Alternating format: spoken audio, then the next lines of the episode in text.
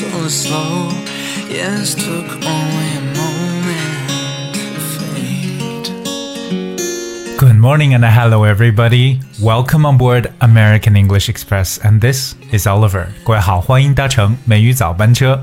Selfishly, Today is May the 30th. It is the last day of this month. So we're gonna say goodbye to May and hello to June. 今天 五月三十号，最后一天了，本月的。当然了，今天也是周一，and Happy Monday。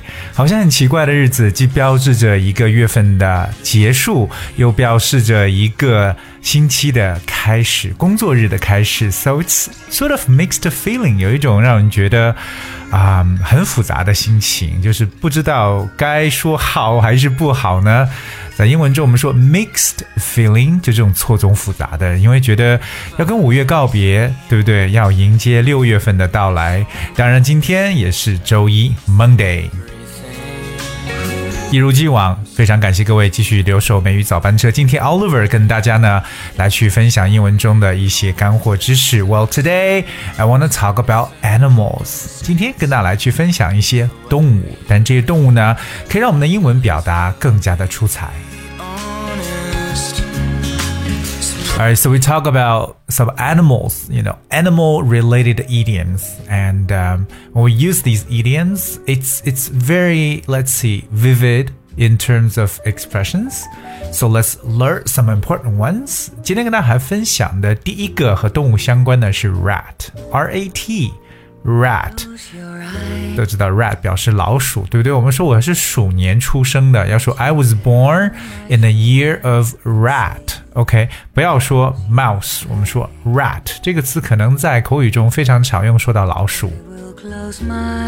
有一个短语叫 rat out，就是老鼠出来。rat out 是个动词短语，或者你也可以说 rat somebody out，这什么意思？If you rat somebody out。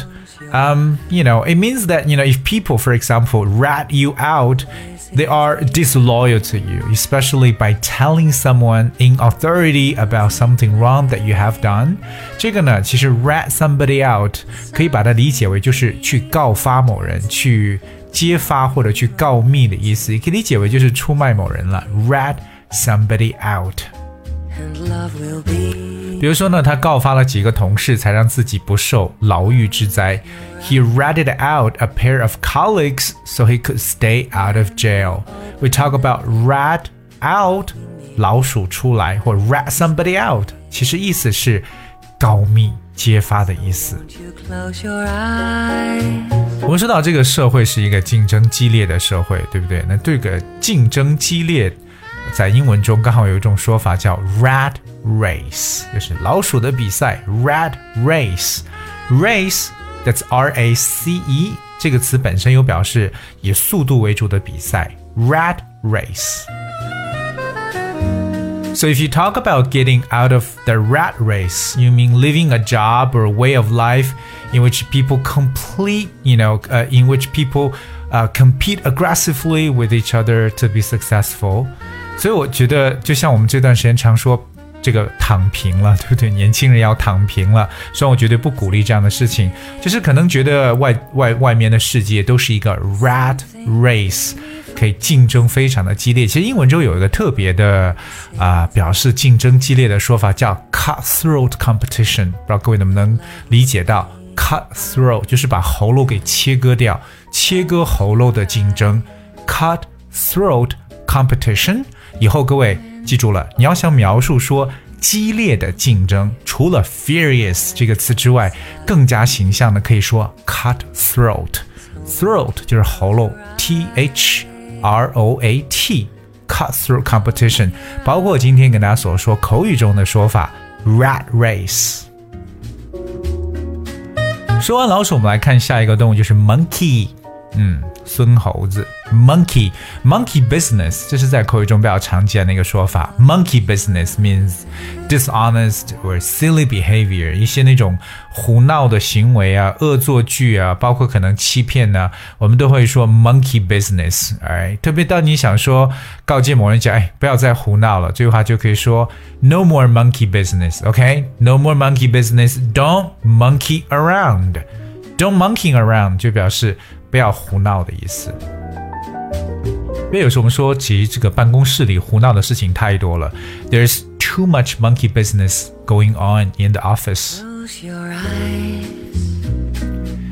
接下来是我们人类最好的动物 dog 狗。OK，今天说到狗呢，有两个跟大家去讲的，一个叫 top dog，T O P top top dog，那和 top dog 相反就是 underdog。 这什么意思？什么叫 top 在上面的狗和在下面的狗指的是什是什么呢？Well, if a person or organization is top dog, they are the most successful or powerful one in a particular group. Top dog 可以理解为一个行业中的领军的一个企业或者人物，也可以表示有权势的人。OK，一个优胜者叫 top dog。 然后比如说，我希望你在自己所处的行业呢是一个拔尖的人。I hope you will be the top dog in your profession。 It's love's holiday. 反过来呢，特别在一个竞争当中啊，如果一个人他处于劣势，对不对？就叫做 well，you know someone might be the underdog。The underdog in a competition or a situation is the person who seems le- least likely to succeed or win。就看上去一个特别不大可能去赢得这个比赛的人，就是一个 underdog，处于劣势。当然，我们也知道，有时候 of course underdog might be the winner。所以说到这个 top dog 和 underdog 分别表示为一一个优胜者和一个处于劣势的人。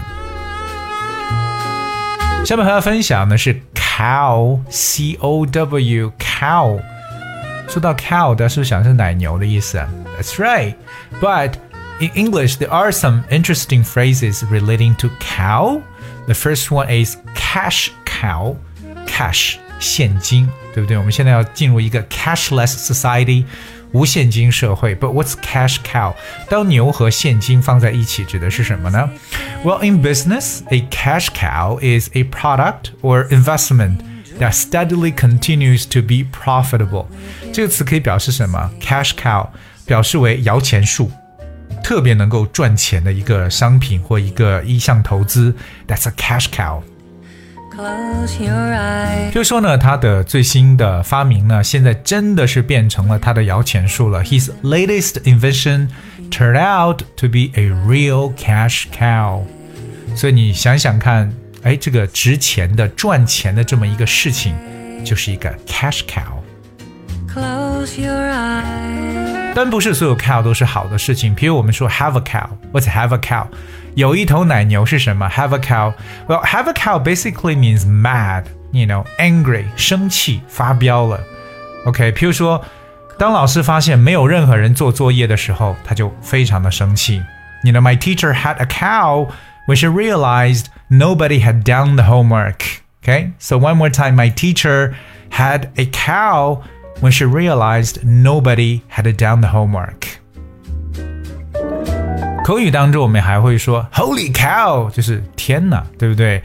所以以后你就说 “Oh my God, Jesus”，你可以说 “Holy cow”，比较常见的一种说法了。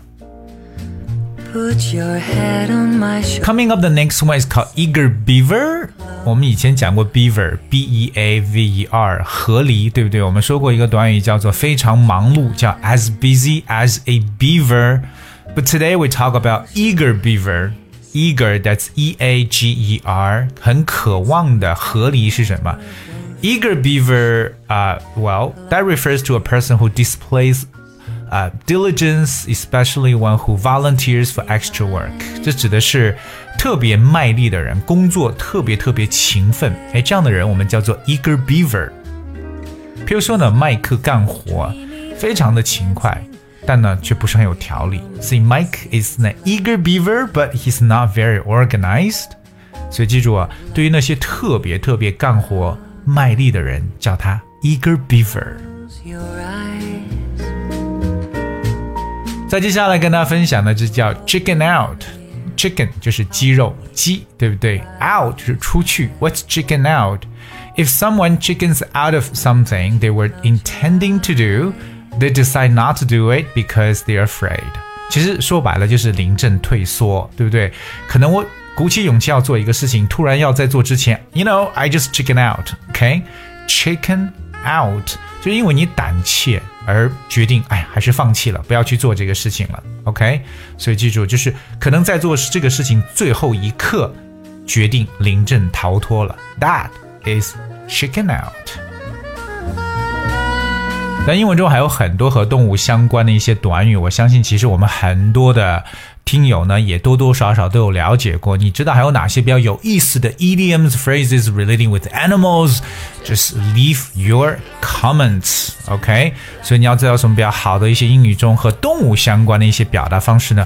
不妨留言给我们，留言方式也非常简单，不管你用什么样的平台来收听美语早班车，不管是这个微信的公众号，还是说哎喜马拉雅 FM，或者说蜻蜓或者 Podcast 播客，whatever you have，just let me know。那今天虽然说是五月的最后一天，也是本周一，我们又开启了新的一周。And hope you guys will enjoy your week ahead。希望各位这一周呢愉快。OK，All right，今天节目到这里，最后送上一首歌曲《Light It Up》。Hope you guys enjoy. I'll see you tomorrow.